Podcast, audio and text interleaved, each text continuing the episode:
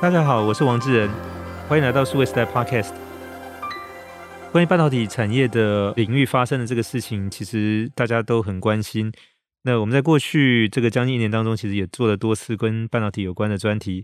那特别从去年开始，其实所谓的第三类半导体这个词，其实呃引起持续的关注。那特别在二零二二年的一月刊，数位时代我们做了一个第三类半导体的一个专题封面故事。那很高兴，我们在这期节目里面请到就是这一次题目的企划跟制作的采访编辑卢嘉柔到我们节目来跟大家来介绍关于第三代半导体。嘉柔你好，呃，志仁你好，可不可以先谈一下，就是说这个，因为之前很多在用这个都叫第三代半导体，但是我们这个用的这个叫第三类半导体，能不能谈一下，就是这个用法的差别在哪里？呃，这个用法其实第三代半导体其实从大陆那边过来的，那。呃，我们是用第三类，是因为它跟前两个，就是第一类半导体跟第二类半导体其实是没有取代性的，所以以台湾来说，我们比较多是用第三类半导体。那它其实呃，在原本的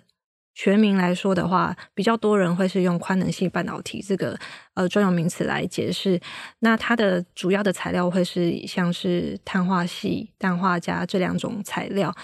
主要应用的领域会是在电动车、五 G，还有卫星通讯跟一些消费型电子的一些应用，像是充电头。呃，所以这个部分，我想就是说，首先我们理清是这个所谓第一类，就是我们可能比较熟悉的，像这用细晶片的这个叫第一类。那第二类大概一般是用在像手机里面通讯的，像一呃，可能之前有听过像砷化镓这个部分。那第三代其实是另外一种材料，包含氮化镓，包含刚才嘉柔介绍这个碳化矽。那主要是用在像电动车的功率放大器，或者是现在五 G 的基地台，或者是接下来可能要开始流行普遍的这个低轨道卫星里面的通讯哦，就它具有这个所谓的呃，一方面是高的工作电压，一方面是高的这个呃频率的这个传输的特性。那甚至就是说它在散热方面的这个表现也相对是比较好。是，那这个我们称为第三类，所以呃，基本上就是说。如果叫第一代、第二代、第三代，其实会有点语义上的误解，就觉得好像是有替代的效果，好像第二代取代第一代，第三代取代第二代。那实际上并没有，就是这三类不同的半导体，其实应用在不同的产品领域里面哈。所以我想，我们其实这个名称就是给它一个更名证明，就是它其实是第三类半导体。那当然，这个其实是在特斯拉在二零一八年其实用的碳化系，就是我们现在称为这第三类半导体其中的一种材料，用在它的电动车作为功率放大器开始，然后。呃，引起了很多的关注哈。那这个不只是在专业的业内人士、技术人士，那包含是说做投资的一般的这些投资者，其实也从这边看到一些机会哦。那嘉柔能不能也跟我们分享一下，就是说，那在这一次这个专题里面的一些主要的发现是什么？我们发现，其实第三类半导体大部分的应用都是在一些比较未来可以发展性的应用，像是电动车、五 G 还有卫星通讯这些市场。那这些市场目前来说，虽然产值还没有到很大，但它其实是未来蛮有机会快速成长的领域。就像刚智仁有提到说，特斯拉在首款的呃 Model 3的车款里面是采用碳化矽的逆变器。那它采用这个碳化矽的逆变器的好处，就是在于呃，相比于以矽为基础的材料，它可以节省五到十 percent 的车辆空间。这也意味着汽车可以。以更轻、更小的方式运行在道路上，同时它也可以放更多的电池在车子里面，所以可以增加更长的汽车的行驶的时间。对，那除了这个之外，是不是还有其他的一些相关的发现？是在另一个部分，其实，在五 G 无线通讯的应用上，其实对于氮化镓的需求其实也是蛮高的，因为氮化镓适合用在高频的元件上。那呃，对于五 G 来说的话，它主要的应用会是毫米波相关的技术，而毫米波它的本身就会有一些物理上的限制，像是它容易受到水啊、空气啊，或是建筑物的遮蔽，以至于它的讯号会有衰减的状况。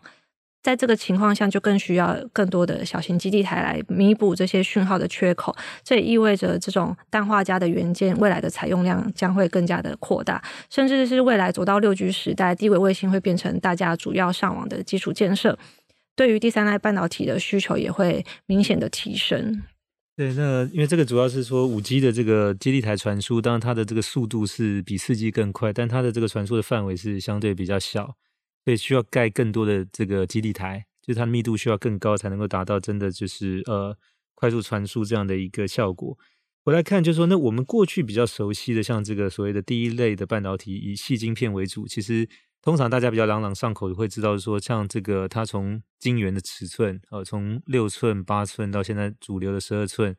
那包括它的制程技术是说，从以前早期的毫米、微米到现在的奈米哦。那比如说现在十二寸晶圆上面用，比如说最先进的是五奈米的制程。那像今年二二年，台积电大概三奈米的制程就要推出。那我们现在在这个第三类半导体大概是一个什么情况？比如它晶圆的大小，还有包含就是说用的这个制程技术。是目前来说，第三类半导体它目前主流的晶圆尺寸大小大概是在六寸左右。它的价格其实是高出，像是刚刚智仁提到的八寸、十二寸的矽基板非常多倍。那以制程别来说的话，目前碳化矽的制程是零点八到二纳米之间，然后矽基氮化镓的制程是落于零点二五微米左右，它是相当于两百五十纳米的大小。所以这个其实呃，当然听下来是差距蛮大的，就是说两百五十纳米。跟在矽上面的用的这个就是三纳米、两纳米。那当然，一方面来自这个第三类半导体的用的现在这个碳化矽跟这个氮化镓的材料，因为有新的这个应用，就像刚才提到，像电动车跟这个五 G 基地台。那接下来，我想当预期都会有大的这个成长，但目前来看，就是相对还是一个比较小。所以我们在看，就是说，在这个所谓的第三类半导体的话，就是。目前大概可能全世界一年的规模大概就落在可能是在一千两百亿台币左右，那这个相当于就大概是四十亿美金哦。那相对于整个我们比较熟悉的这个第一类半导体，光是晶圆代工其实大概就有将近一千亿美金。其实相较之下，这个第三类半导体现在只占整个半导体产业大概只有百分之一哦。这个其实是是一个很小的比例。我想单从另外角度看，就是说它其实未来也预期是说随着这些电动车。五 G 有可能会有这种更大的这种爆发性的成长，而跟着被带动起来。是，就如同刚刚智仁所说，它其实虽然产值小，但是未来的成长机会还是蛮大的。那台湾在这一块领域机会还有优势是在哪里呢？我想台湾在这一块的优势会是在代工还有通讯上。会这么说，是因为其实台湾在这个领域布局已经蛮久的，特别是在代工领域，我们有领导厂商，像是台积电。那在氮化镓这一块也有文茂，它其实投入的时间也有十多年，所以呃，这个领域是我们认为代工跟通讯是一个蛮有发展机会的地方。我们现在看到第三类半导体的这些业者，大部分都是我们称为所谓的 IDM，就是整合元件厂商，意思是说，它从源头的设计，然后到晶片的这个制造，到这个封装测试，大概都是可能一家公司把它，它有点像就是大概我们在。三十年前看到的整个当时细晶片的这个半导体产业的这种分工之前的一个情况，现在在第三类大概也是一个类似的哦。所以从这边来看的话，就是说它的这个，如果台湾在这里面要找到一些就是能够切入的代工的这个机会的话，那比较有可能用什么样的方式去发展呢？切入的机会，我想虽然第三类半导体跟前面以矽为基础的半导体的呃材料是完全不一样的。当然，它的技术也是会完全不一样的。可是台湾在这一块领域有蛮多关键的厂商，像是台积电、世界先进，还有稳懋跟汉雷，他们原本在代工上就有一定的一些技术含量在，所以即便它的应用的参数跟设计的方式是完全不同，但是还是可以沿用它原本。以矽为基础的一些测试的技术方式，还有代工的方法，以及解决问题的思考模式，去引用在第三类半导体上。呃，我想我这边稍微补充一下，就是说，呃，第三类半导体其实我们现在看到的，其实大部分是我们称为所谓类比式的 IC 哦。是。那其实跟过去我们比较熟悉，在这个所谓细晶片应用的这个所谓数位 IC，其实是不太一样的哈。那这个来自它的讯号处理。那在半导体领域里面，我们大概类比跟数位讯号这个是两个大宗哦。嗯哼。那当然，数位讯号里面处理的大概也有两块，一块我们称为记忆体，就所谓的 DRAM、SRAM 跟 Flash 这个。那另外一个称为所谓逻辑电路，就一般我们的这个 CPU 哦。那这个部分，当然数位讯号相对的这个是比较容易切入，所以它应用的这个市场也更广。那类比式 IC 它处理大概一般都是像声音啊、影像啦，哈，那包含处理像这个能耗这一块的。那这个其实相对就是说，它的这个从设计到生产制造都是相对难度是比较高的。那这一块就相对它的市场规模是比数位讯号的这个呃 IC 是要要相对要小很多。那当然现在就变成是说，呃，因为第三类半导体的整个这个受到大家的关注，同时也在发展，那台湾也跨进来这一个领域里面。其实我想这个其实也是一个蛮好的机会，帮台湾补足过去在所谓的类比 IC 这一块相对比较欠缺的一些能力跟这种所谓的经验。是。嗯、针对这个部分来说，其实就如同智仁所说的，其实台湾目前来说在这一块还是相当的缺乏。不过，呃，其实台湾的产学界其实也蛮呃积极，目前在拓展这一块的技术的发展，像是呃有专家这边就有说到，其实在二零二二年，其实就有一些。就是化合物半导体的一些投入的技术，呃，有在推进当中，在国家政策上面。另外一方面，像是台湾的半导体学院，呃，最近刚成立的四所呃半导体学院，台新教程这四个学校的，对对对对对对，嗯、他们都有呃针对化合物半导体有一些相关的课程，让学生可以参加在其中。然后这里面包含第三类半导体，呃，应该说。以阳明交大来说的话，他们其实就有开设一些相关的课程在化合物半导体上面，然后里面就包含第三类半导体的一些课程。对，嘉柔，那在这一次这个第三类半导体这个专题里面，其实你采访了很多公司哦，就包含这呃从产业的大概上下游都有。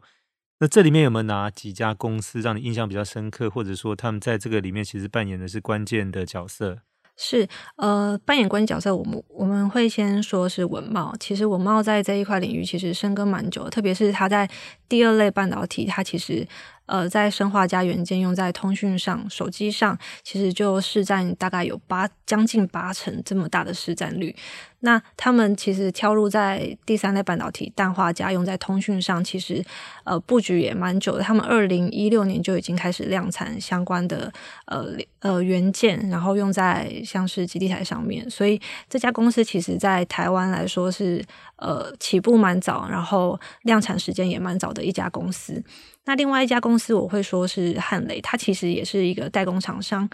那它在第三类半导体，它有氮化镓跟碳化矽代工的能力。他们是说他们是呃在这一块领域量产，目前量产最多的一个厂商。会特别提到他们，是因为它其实呃它布局的时间将近也差不多十年的的历程。那他们一直以来在这一块领域，其实算是。一直处于亏损的状态，可是呃，就像刚刚提到的，在电动车还有通讯的一些带动下，他们其实去年二零二一年就开始在营收上有一个转亏为盈的反转，然后他们董事长也说，就是二零二一年是他们呃起飞的一年，所以我觉得这家公司在未来的成长性其实是非常高的。好，另外一家公司我想要特别介绍的是环球晶这家公司，会特别想要介绍它，是因为目前来说，在第三类半导体的市场发展，基板是一个非常关键的一个呃要素，因为它的设计门槛蛮高的，而且目前全球来说，呃，可以做出第三类半导体的基板的厂商非常的少，呃，主要厂商就是 Wolfspeed、二六还有。罗姆这几家公司，特别是 Wolfspeed，它可能全球市占就已经打了将近六成左右。所以，综合这些观点来说的话，可以看出第三类半导体它在基板上的一个缺乏。所以这个时候，呃，环球金他们愿意并且积极的投入在基板上的投入，是一个非常呃关键一点，也是大家非常。呃，可以值得期待的一个呃一点。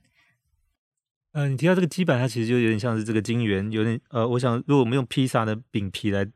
比喻的话，就是说可能第一类半导体就是比较习惯用这个小麦的面粉哦。那现在就是第二类、第三类，它有点像是用荞麦或者燕麦去做这个披萨的饼皮的概念。就是那这个就是因为它虽然都是麦，但是它材料是不一样的，是尝起来口感也不一样的，是。所以那有可能你可以在上面放的这些馅料其实也是不一样的。是。那当然就是说，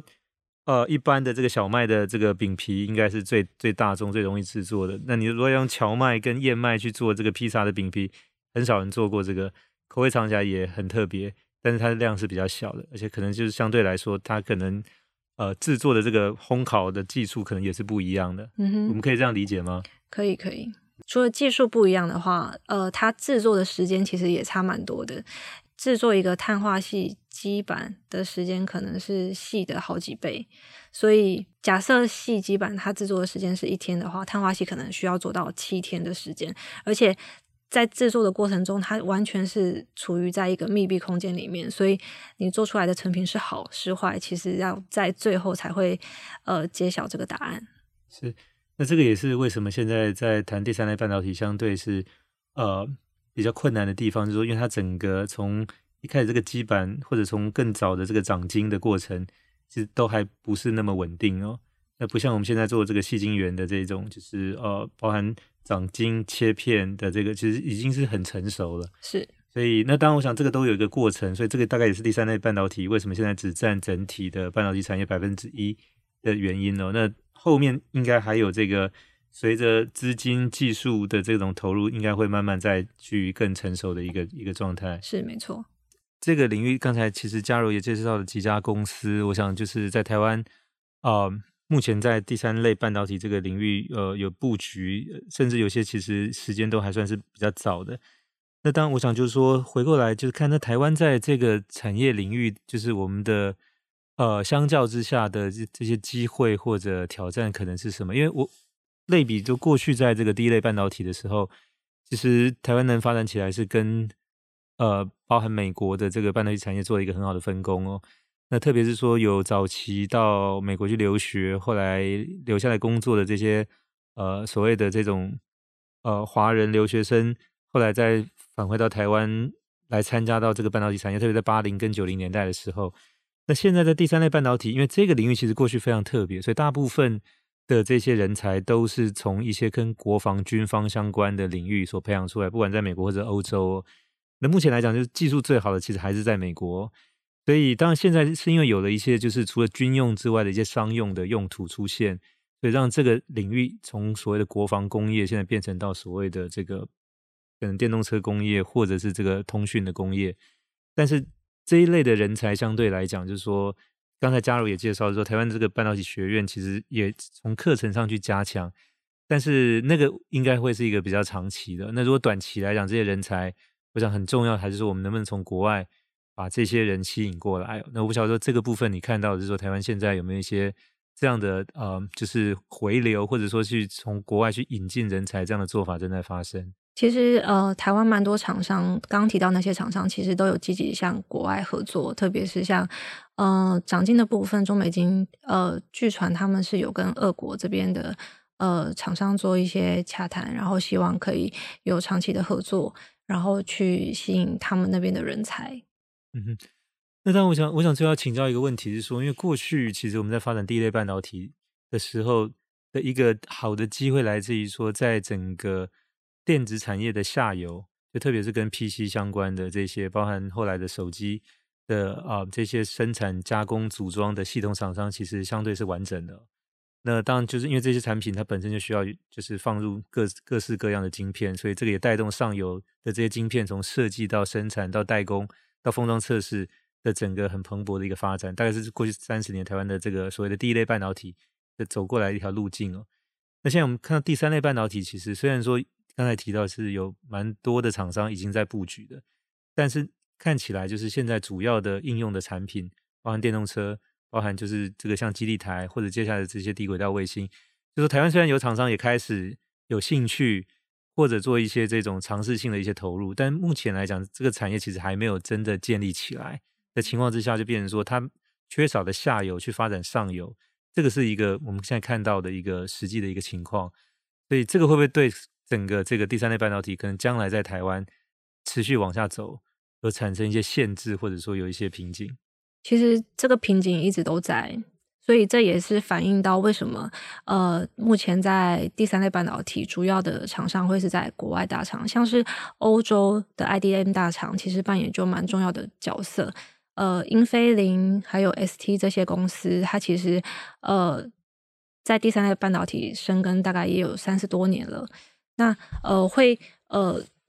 会他们会这么积极，其实主要还是来自于他们国内产业的扶持，因为他们这些国家的本地的产业在电动车或是工业上的应用领域，其实就已经有蛮长一段时时间，而且这是他们主要的应用发展的一个主力来源。所以这也是为什么这些呃在第三代半导体的主要厂商会是在欧美各国比较多。那美国的部分，就像刚刚智仁那边有提到说，在通讯这一块。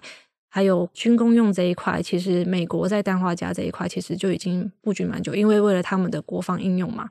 所以他们在这一块领域其实已经深耕蛮多年的，然后也有很多的厂商在这一块有一些呃投入跟资源，所以呃欧美这两个国家，甚至是日本这些国家，其实在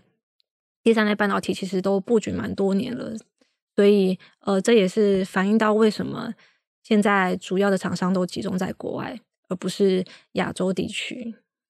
对，那我想这个目前台湾看起来是很积极在往这个领域发展。那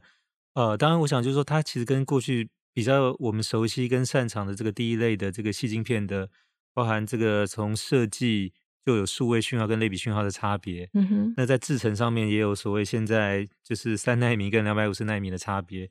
长晶用圆呃晶圆用的这个尺寸也有就是六寸跟现在十二寸的差别。那生用它机台设备，这个其实也不一样。我想它大概比较类似的是说，可能是生产的这些流程的这种相关的经验，但其他很多方面都是要从头再再来过的。对，没错。对，所以我想这个部分的话，现在就变成说，整个对全世界这方面有经验的专家跟技术人员、工程师的争取，嗯哼，这个就变得很关键。那当然，以现在来看的话，就是说，台湾其实虽然说目前我们本也缺这样的人，但是可能跟其他在发展这些产业的。大概也面临是类似这个问题，是同样的一个问题。没错，现在各地其实都还蛮缺这一块的人才的。嗯哼，那呃，关于第三类半导体这个题目，对听众来讲，如果他想要更多去认识这个领域的话，有没有什么样的一些建议还是补充？我想第三类半导体就像刚刚提到的，它其实产值还是一 percent 不到，但是呃，对于各界来说，大家可能会期待它有一个快速的一个爆发。但其实这个领域是需要慢慢的生根，然后可能目前短期内还不会看到有一个很明显的爆破性的成长。但其实这一块来市场来对产业来说算是一个非常利基的市场，像是刚刚提到的，它其实是蛮适合在应用在未来通讯或是能源电动车相关领域的一个发展的机会，所以大家也不用对它有。太失望或是太高期待，我觉得大家就是用平常心去看待这个市场，然后等待它呃蓬勃发展或是起飞的一个时间。好，那我们谢谢数位时代采访编辑卢嘉柔在这期节目里面帮我们分享了二零二二年一月号的封面故事第三类半导体，他整个采访跟整个制作专题的心得。谢谢嘉柔，谢谢自然，谢谢。也谢谢各位听众的收听，希望大家有喜欢这一集的内容，欢迎点赞和转发，也请给我们持续关注和留言，我们下期再会。